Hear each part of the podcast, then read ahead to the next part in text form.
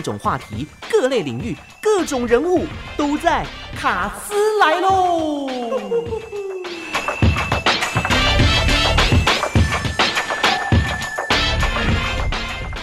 今天卡斯来了，坐在我旁边的贵宾卡斯是风险控管的达人叶伟成 Eagle 老师。Hello，Eagle。嗨，卢卡斯好，各位听众观众朋友，大家好。嗯，继上一次啊，我们跟大家提到这个风险控管的部分啊，诶，上一次提到投资可以谷底翻扬，诶，这中间呢有两大关键哦，一个是资金风控，那另外一个到底是什么呢？呃，另外一个其实就是情绪的风控。情绪风险控管是哎，这个部分真的很重要哎。像最近呢、啊，我们常常看到一些情绪的问题所衍生出来的社会案件啊。上礼拜跟听众朋友介绍风险控管了，那今天要把它运用在我们生活当中，就是情绪的控管啊。经常看社会新闻，好像一些情杀案啦、伤害未遂啦，追根究底就是当下的情绪管理做得不好。今天就有请 Eagle 来跟我们聊聊这一块哦。对啊，其实，在过去多年，我们都常常看到美国校园啊，有很多枪支扫射的事件。嗯哼，其实这一定跟当事人的情绪有关系。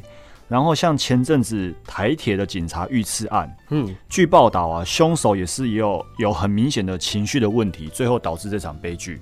在他情绪控管的部分，可能没有像一般人控管的那么好。所以导致他整个情绪爆发之后所衍生出来的社会案件，是我们持续要关心的。对啊，其实像我们警察执法人员啊，我们面对的也都是社会上比较负面的人事物啦。嗯。因为很多时候好事情我们不会找警察，一定是遇到比较不好的事情才会想要找警察。是，所以警察其实也很需要风控，不然我们平常上面有一些长官跟民代。然后呢，面对外面又要有绩效，然后又要为民服务。其实，如果我们的自己执法人员情绪没有控管好，也是很容易就爆炸了。对，特别是在这种高压的环境之下，可能要比一般人更要了解情绪控管的重要性。对啊，然后像这阵子是疫情，所以医护人员他们面临到压力也非常大，他们也很需要做情绪风控，否则很容易。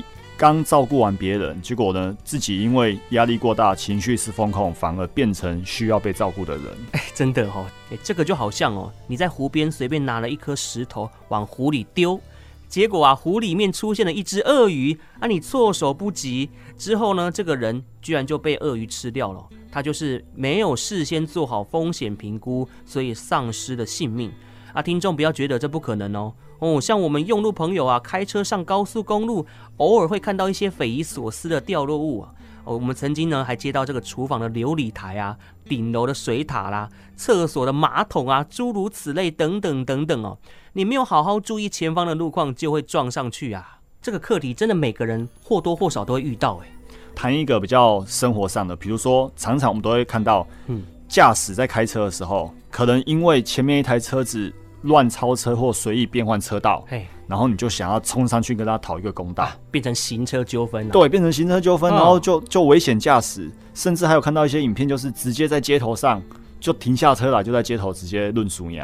哎，其实呢，在生活当中有很多的议题都跟情绪控管有关系。哎，是，其实生活上亲子教养、嗯，夫妻感情或者是职场，尤其投资，都很需要做好情绪风控。没错。好，那我们就要回到我们今天的主题啊，能不能先用简单的一句话来概括精髓？就是说，要做到什么原则才能好好做到情绪风险控管呢？情绪风控呢，很简单，它其实就是让我们保持平静。那当我们有一颗平静的大脑、平静的心的时候呢，我们就可以理性的去做我们该做的、该做正确的事情。嗯哼。那其实情绪啊，我们包含喜怒哀乐吧？对。通常我们谈的都是比较负面的情绪，虽然乐极生悲的例子也是有，但是呢，负面情绪对我们来说是影响比较大的。嗯哼。那情绪风控，因为生活上哈，我们到处充满压力源。什么是压力源？比如说小一点的，你可能一直被蚊子叮，叮到很烦，也会有压力。嘿，然后大一点的，你可能被主管叮，也被主管叮到很烦。所以这些都是我们的压力源。那其实生活上啊，压力源无所不在。你的身边的枕边人、你的长官、你的父母、你的小孩，他都有可能是压力源。那压力源无所不在，我们因为压力源而涌出了一些负面情绪，常常也都是自然而然的。是，那我们在讨论情绪风控的时候，其实没有要去否认压力源的存在，更不用去压抑这些压力源。嗯、那之所以一直提到压力源这几个字，是因为很多客观事实它就是会发生，它就只是个压力源。但是呢，我们可以不要把压力源变成压力。没错，人都有七情六欲哦，没有好好评估当下的情绪会影响行为的风险，就会一失足成千古恨。就像现在呢，国道一号北上圆山到汐止系统啊，朋友反映说哦，怎么还是塞车呢？这里呢，街道是单纯车多速缓，尤其内湖到东湖呢，速度低于二十哦，红到发紫了。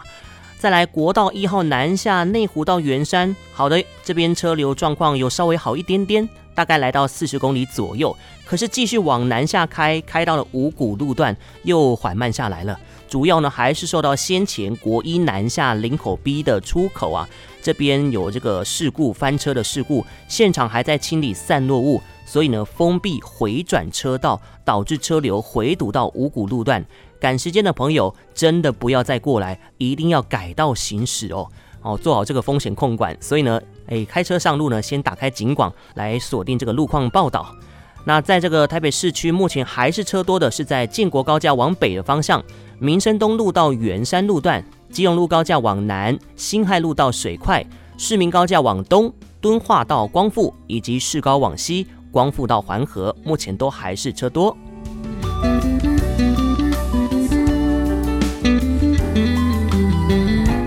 有路况记得报警广零八零零零零零一二三空八空空空空空一里三简讯平台零九三四三三三零九四，感谢大家的帮忙。好，我们今天卡斯来了，要继续教大家情绪风险控管的部分，在 Eagle 身上好像是在挖宝一样哦。我们继续的来分享。刚刚回到刚刚的例子，蚊子叮。或者主管盯，嗯，这些都是一个客观发生的事实。对，但是我们一定承认，有些人并不会因为这些压力源而感到有压力，感到烦闷或忧虑。那我们也可以学习，不要把压力源变成压力。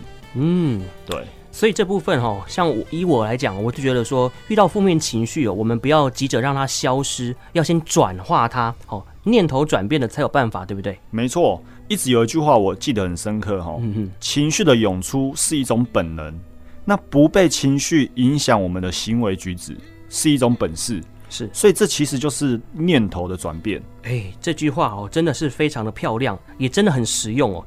没错，这一切就是念头上的转变。转变什么呢？转变说，我们这个事实必须改变，如果我们不去改变。一直把压力源变成压力，其实呢，只是让自己压力更大。嗯，那当念头转变，事情就有机会改变。然后透过自己来完成这件事情，相信自己做得到，这是一种心理学叫做自我效能感，就是我相信我可以不让压力源变成压力，我相信我可以好好的去面对这件事情。嗯哼，对。好，所以呢，这部分哦是关于情绪控管的一个 mega，但是我还记得上礼拜 Eagle 老师跟我们分享了一个心理学的公式哦，再度跟大家复习一下嘞。哦，这个公式真的是我放在心上放了很久哦，对，放很久，它帮助了我很多。嗯，那这公式呢，就是小性的念头它会变成语言，小心的语言它会变成行为，行为久了会产生我们的习惯。习惯最后决定我们的性格，最后造就我们的命运。嗯哼，所以其实命运可不可以改变？命运是可以被改变的。它来自于一开始的源源头，就是我们的那个念头。想要改变命运呢，就要改变我们的念头。那更重要的重点是，当我们想要改变念头的时候，必须要先去觉察。那这个时候呢，透过正念来觉察自己的念头，进而改变自己的命运，就可以完成。哇！这个正念啊，这个名词最近很夯哎，还蛮常听到的，可以借由今天的机会来教一两招来试试看呢。好，今天跟大家分享如何透过正念，然后来觉察自己的念头、情绪，进而达到我们的情绪风控的做法。嗯，好，听众朋友要注意了，他的方法呢，其实就四个字：专注呼吸。专注呼吸。对，你可能觉得说，哎，什么是专注呼吸？我们不是每天都在呼吸吗？对啊。好，我们来思考一件事情。嘿。大家现在应该都接触过电脑。那在大概五年前吧，那时候电脑还没有很快很稳的时候，甚至十年前，嗯，如果电脑快要宕机，我们大概会做一件事情，就是呢，Ctrl Auto 加 Delete。对，呼叫出工作管理员，管理员然后看一下 CPU 使用率是不是百分之百了。嗯嗯，我们会发现，如果你又开了 Word，又开了 Excel，可能又开个游戏，又开个网页，然后网页又开了很多分页，你会发现你的 CPU 跑不动。嗯嗯，它满载了，满载之后呢，两条路，第一个等它跑完，第二个死当宕机。对，所以我们都会叫出工作管理员去看说 CPU 是满载，因为只要满载了，你会发现你可能连工作管理员都打不开，嗯，因为它已经。超负荷了，对，这个专注呼吸啊，其实就是让自己的大脑超负荷。什么意思呢？因为我们现在要情绪风控嘛，很多时候可能对方一个超车，我们心情不好，情绪不好，就压起来了。对，那这时候我们怎么做？我们让自己专注在呼吸，而且这件事情呢，从平常训练，它的逻辑就是，当我们把所有的专注力、心思都放在呼吸上面的时候，嗯，那些负面情绪就不会涌出来。哦。